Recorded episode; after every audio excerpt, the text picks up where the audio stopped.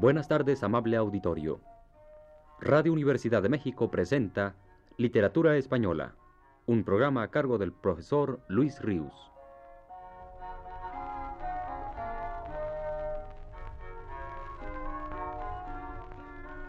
Con ustedes el profesor Luis Ríos. Como ya apuntábamos en uno de los programas pasados dedicados al romancero viejo, la época de mayor boga de aquellos romances coincide con la disminución primero y después con la extinción creadora de ese género de poesía popular, y coincide también con los comienzos del romancero nuevo. Dicho en otras palabras, cuando la fuerza creadora popular se extingue, despierta el poder creador de los poetas cultos, y son estos los que continúan la historia de nuestro romancero, apropiándose esta forma poética, escribiendo afanosamente en ese estilo. Los primeros romances nuevos que conocemos como tales son de carácter noticiero, como años atrás lo habían sido entre otros romances populares, los fronterizos y los moriscos más antiguos. Del año de 1527 o poco después, data ya un romance nuevo que trata el asunto del saco de Roma. De este tipo de romances noticieros existen muchas muestras posteriores a la citada. Varios hay incluidos en la segunda parte de las guerras civiles de Granada de Ginés Pérez de Ita, obra terminada en 1597. Y en ocasiones llegan por sí solos a formar un volumen, como el romancero en el cual se contienen algunos sucesos de Flandes con otras historias, obra de Pedro de Padilla publicada en 1583. Todas estas tan copiosas relaciones de sucesos contemporáneos, escribe Menéndez Pidal, son romances largos, alguno desmedidamente largo, de quinientos octosílabos, relatos proseguidos sin movimiento poético ninguno, impropios para ser cantados y por tanto no divulgables.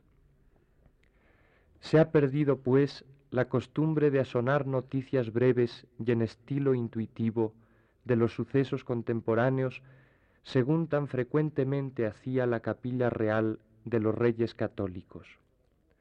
No obstante, todavía se da algún caso de popularización, la muerte de Felipe II en 1598 dio tema a varios romances, y uno de ellos, asonantado en EO, llegó a divulgarse, haciéndose tradicional, al menos entre los judíos de Marruecos.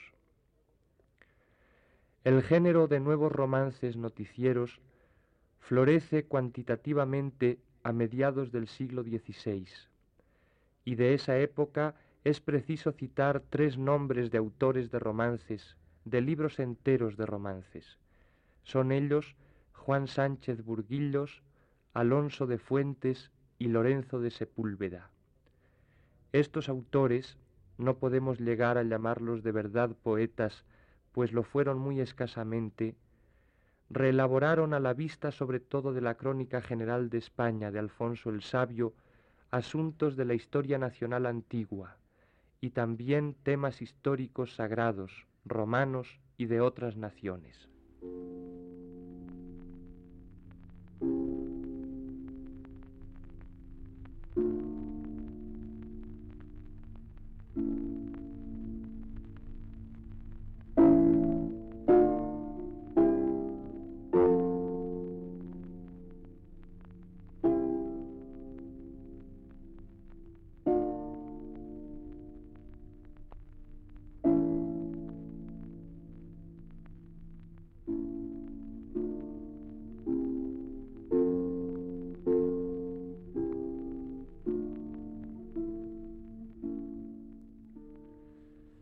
Dos últimos decenios del siglo XVI señalan una época crucial para la historia de nuestro romancero. Por una parte, se inicia entonces el éxito editorial de los romances nuevos. Hasta entonces, y con muy pocas excepciones, entre las que es preciso destacar la labor editorial y creadora de Juan de Timoneda, los romances que se recogían en volúmenes para darlos a la imprenta eran exclusivamente los viejos. No obstante que, como ya sabemos, desde el primer tercio de ese siglo ya se compusieran activamente romances nuevos. Pero estos no es sino hasta ahora, los dos últimos decenios del siglo XVI, cuando editorialmente desplazan a los cantos tradicionales. Por otra parte, en el tiempo a que me refiero, ya no son autores de mediana maestría y raquítica inspiración los que acometen la empresa de continuar nuestro romancero, sino que ahora participan en esta labor los más altos poetas de España. Desde 1589 a 1598 aparecen multitud de romancerillos en folletos rotulados por lo común, cuaderno de varios romances, los más modernos que hasta hoy se han cantado. Entre esos mismos años, en forma más abultada y costosa de tomitos de bolsillo, aparecieron nueve partes tituladas Flor de varios romances nuevos. En ambas colecciones, nos dice Menéndez Pidal, cuadernos y flores, se recogen los romances que entonces escribían los escritores jóvenes. Rara vez se daba en ellos el nombre del autor de cada romance. Lo general es que se publicaran como anónimos. Cuando en 1589 comienzan a divulgarse estas flores romanceras, entre los romancistas famosos el que más edad tenía era Cervantes, con cuarenta y dos años. Su romance Los celos, por él tan apreciado, se publicó muy estropeado en la tercera flor de Valencia. Después hay que citar al sevillano doctor Juan de Salinas con treinta años. Luego viene Góngora, que contaba veintiocho años, del cual se conservan romances muy anteriores, desde 1580, en los cuales cifraba su principal fama, aunque también brillaba en canciones y sonetos. Sigue Lope de Vega, con 27 años, quien ya desde los 21 gozaba de gran popularidad romancística. Después, Pedro Liñán de Riaza, Juan Bautista Vivar y, en fin, el más joven de todos, el caballero Luis de Vargas Manrique, el cual sólo contaba 23 años. Entre los múltiples temas tratados por estos nuevos romancistas, son tres los que destacan notablemente, que en orden de importancia cuantitativa y atendiendo a su sucesivo desarrollo cronológico son los siguientes, los temas moriscos, los pastoriles y los históricos.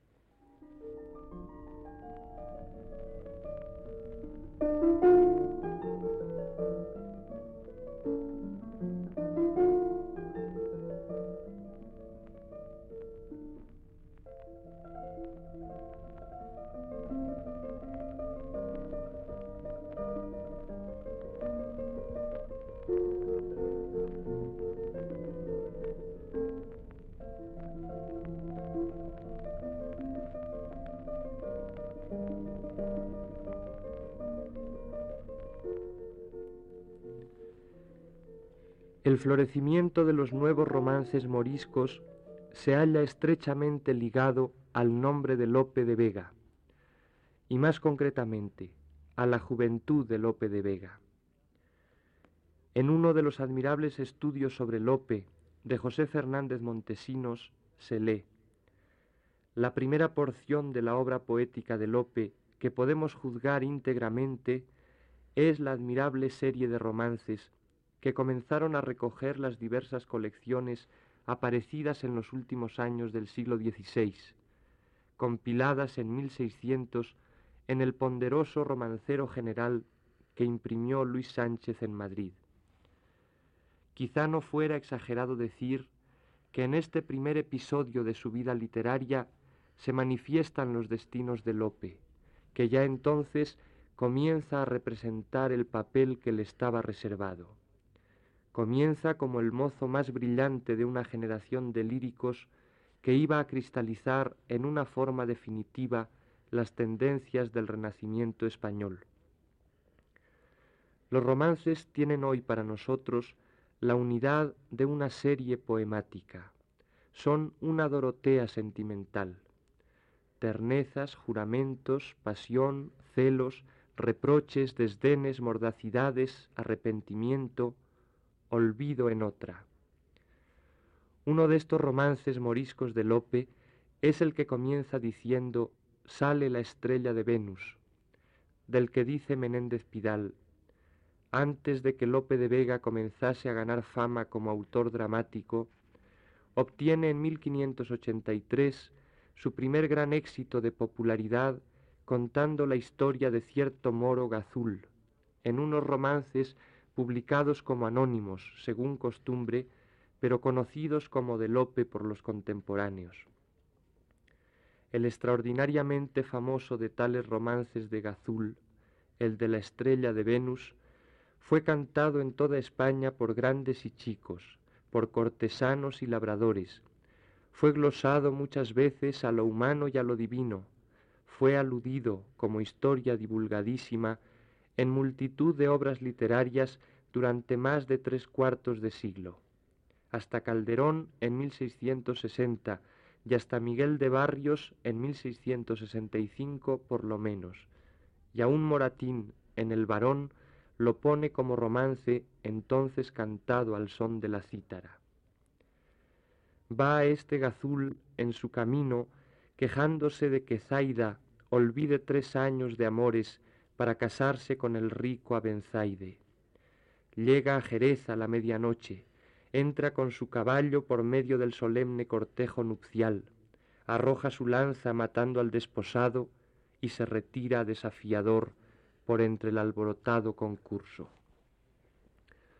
Lope, según la opinión que creo más cierta, escribió este romance cuando era un muchacho de veintiún años. Hacía tres que se había prendado de la que él designa con el seudónimo de Marfisa cuando nos habla de su primer amor. Pero al volver de la expedición militar contra los portugueses de la isla tercera, halla a su novia casada con un viejo rico. Este matrimonio es el desengaño que el poeta transfiguró en la venganza de Gazul, el moro desdeñado por pobre. Lope desde la mocedad padeció toda su vida, junto a la satisfacción por sus altísimas dotes personales, una nunca calmada preocupación por su posición social. La pobreza era siempre para él la dádiva santa desagradecida que dijo Juan de Mena, y desahogaba ahora la pena de haberse visto desechado, imaginando la arrogante lanzada de Gazul, como si ella no sólo hubiese causado la muerte al rico Abenzaide, sino también al rico marido de Marfisa.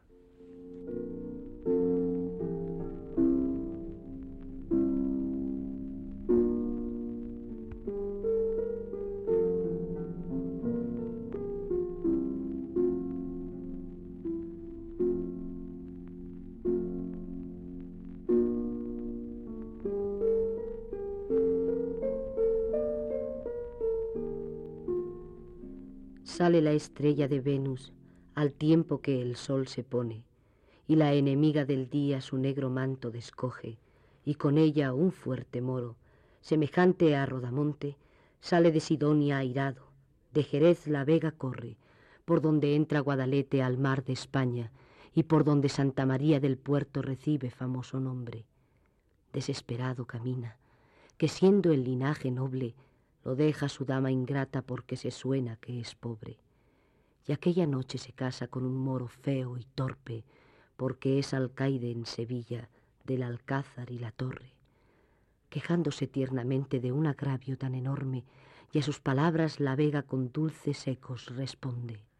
Zaida, dice, más airada que el mar que las naves sorbe, más dura e inexorable que las entrañas de un monte, ¿Cómo permites, cruel, después de tantos favores, que de prendas de mi alma ajena mano se adorne?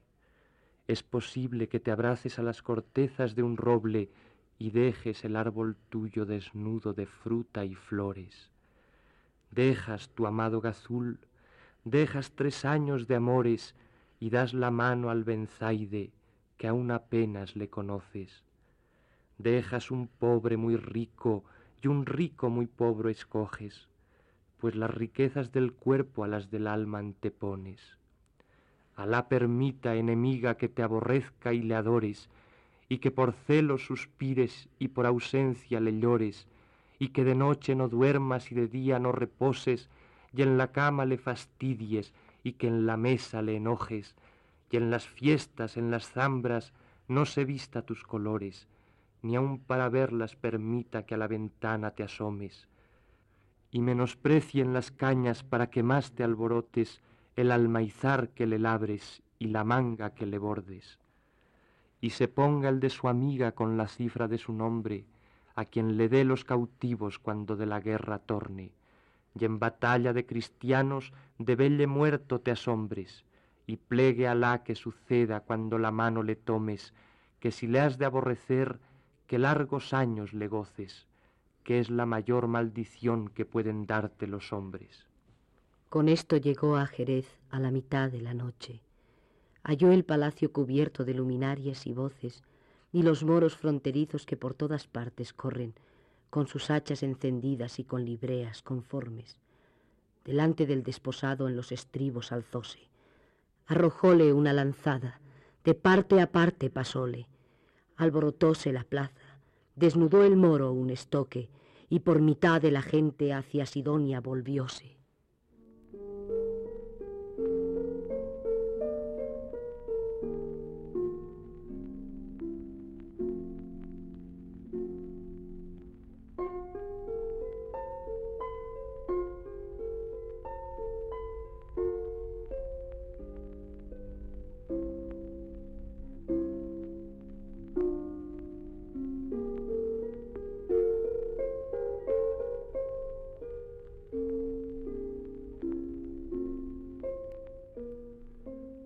Aunque no propiamente morisco, género al que Góngora no se mostró afecto, por lo mismo que López sí lo era, el poeta cordobés escribió un género de romances que alguna relación tenía con aquel. Este género miraba a la actualidad, tomaba como fondo la guerra en las costas africanas y la piratería en el Mediterráneo con las penalidades de los cautivos españoles. Uno de estos romances de Góngora, mezcla bellísima de espíritu caballeresco y amoroso, es sin duda alguna cumbre poética del romancero nuevo. Es el que corre de esta manera.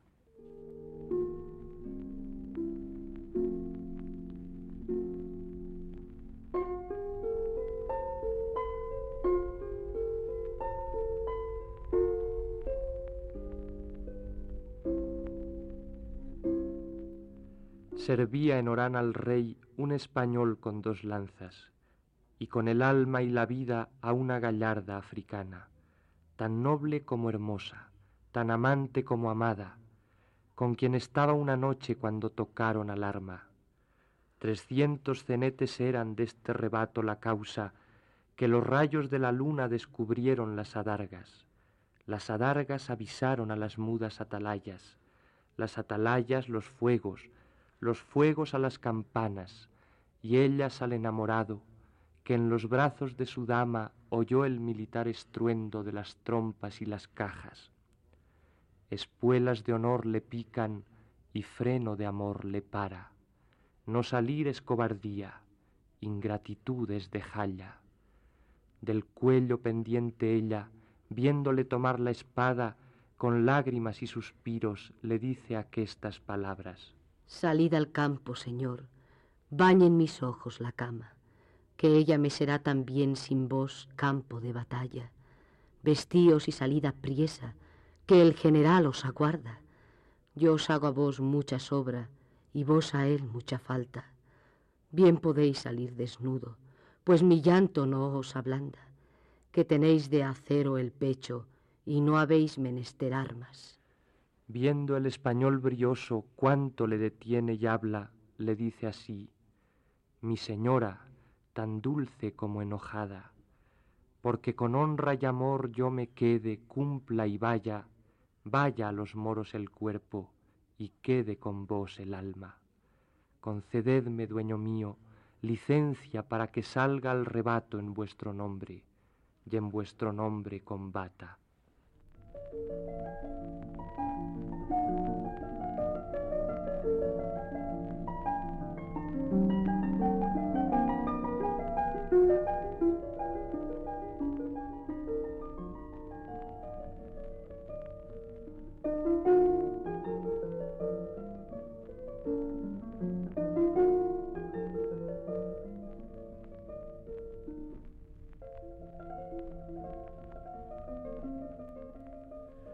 La moda de los romances pastoriles sucedió a la de los romances moriscos.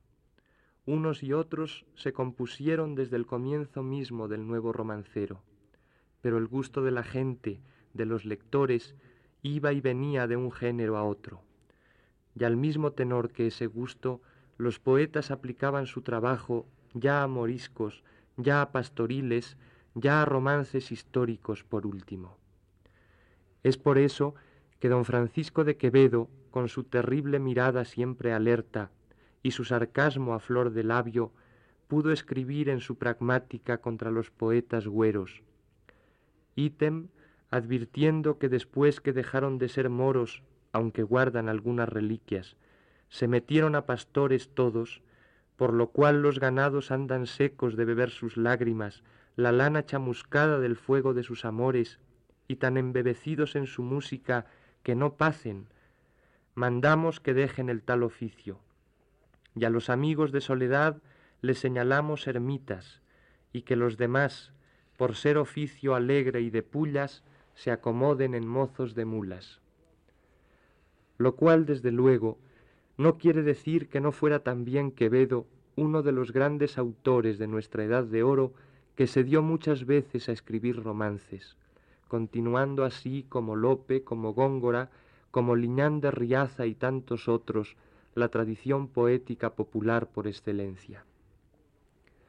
Pero fue Lope de Vega aquí otra vez el que por encima de todos los demás arrebató el entusiasmo de los lectores de romances.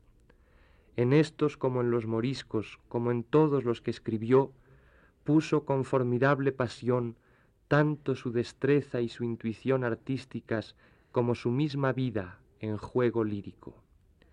La gente sentía que eso era así, percibía en los octosílabos lopescos a un mismo tiempo un prodigioso hallazgo metafórico y una confesión de una historia amorosa verdaderamente vivida por el poeta. Y esta doble entrega le complacía más que la de ningún otro poeta de entonces de uno de estos romances suyos, intitulado Las tórtolas, romance seguido de redondillas que enseguida leeremos, escribe Amado Alonso lo siguiente. Sabemos que este romance fue escrito cuando Lope, Belardo es el nombre fingido de pastor que adoptaba el poeta, estaba desplazado en el favor de Filis, nombre arcádico que encubría el de Elena Osorio, por el conde don Francisco de Perrenot, el sobrino del poderoso cardenal Granvela. Qué rabia, qué despecho, qué bajos pensamientos no le metió en el alma esta derrota a la que no quería resignarse. Lope acudía a la puerta de Elena entre luces o de noche, disfrazado de mendigo. En el pan de la limosna iban y venían billetes amorosos y a veces también alguna cadena de oro, o algunos doblones procedentes de la bolsa de Perrenot. Algunas noches el mendigo fingía dormir al pie de la reja de Elena, y la moza se ponía a curiosear la calle, y había breves diálogos mirando para otro lado y sin mover los labios. De pronto venía Perrenot, pasaba seguro por encima del mendigo, sacaba de su bolsa la llave y entraba como en su casa. Pronto empezó Lope la difamación. Sus versos venenosos entraban por debajo de las puertas en hojas echadizas, se recitaban en los corrillos de las plazas, de los mesones y de los corrales, se oían en los estrados con orejas tirantes de morboso regusto o con desaprobatorios meneos de cabeza. Corrían por todo Madrid. Y vino el proceso y el destierro. Pero ahora, ¿qué queda en los hermosos versos de Lope de estas humillaciones y bajezas? ¿Qué de estos manotones de ahogado, del ofuscado agarrarse a una sombra huidiza, de este querer retener un momento su vida que se le escapa, del insensato descenso hacia la indignidad, buscando los residuos de un amor en el que hasta entonces había sido soberano, y en fin, del despecho y ruin ensuciamiento del tesoro que se le negaba. La vida de Lope es un río de aguas revueltas y enlodadas, pero Lope siente ahora en su alma la divina tensión y ansia creadora que llamamos inspiración, y siendo él en su vida un torrente, se sienta, poeta, a su propio borde en estética contemplación. Y de aquel informe fluir, Lope va haciendo surgir una forma, una construcción, una estructura. Las aguas se van aquietando y limpiando, ya desaparecen las impurezas. La poesía se presenta como la pepita de oro abstraída de la ganga.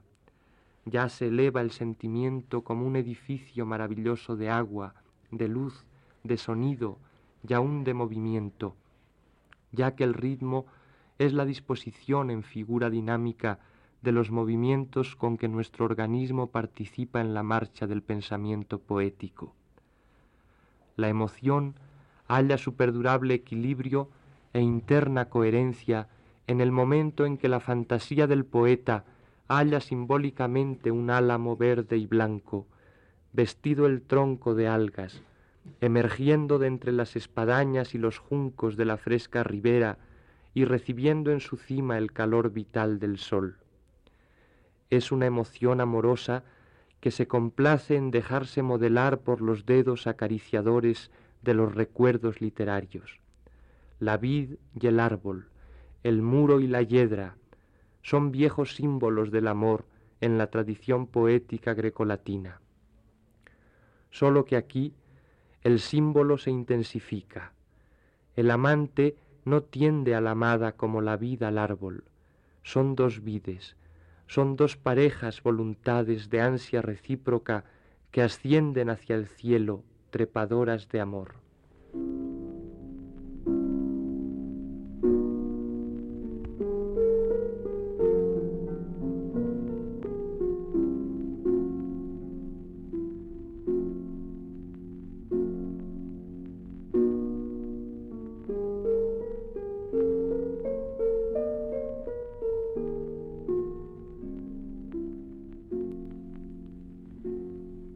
El tronco de ovas vestido de un álamo verde y blanco, entre espadañas y juncos, bañaba el agua del Tajo, y las puntas de su altura del ardiente sol los rayos, y todo el árbol dos vides, entre racimos y lazos.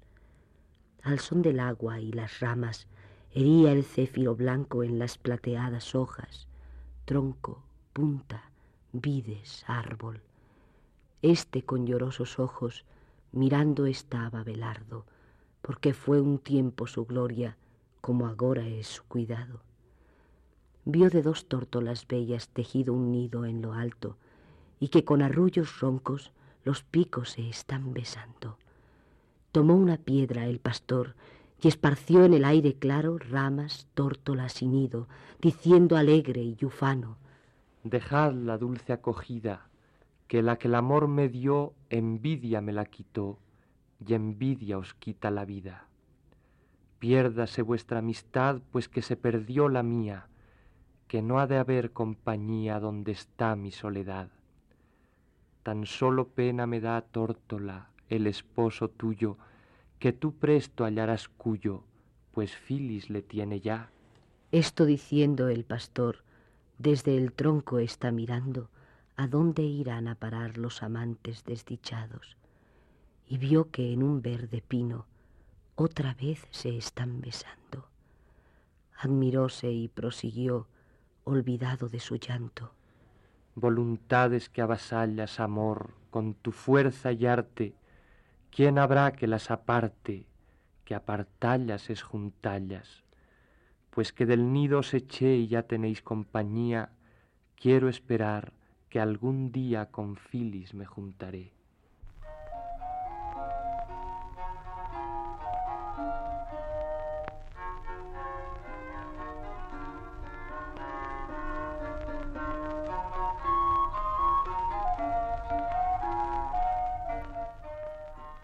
Radio Universidad de México presentó Literatura Española, un programa a cargo del profesor Luis Ríos.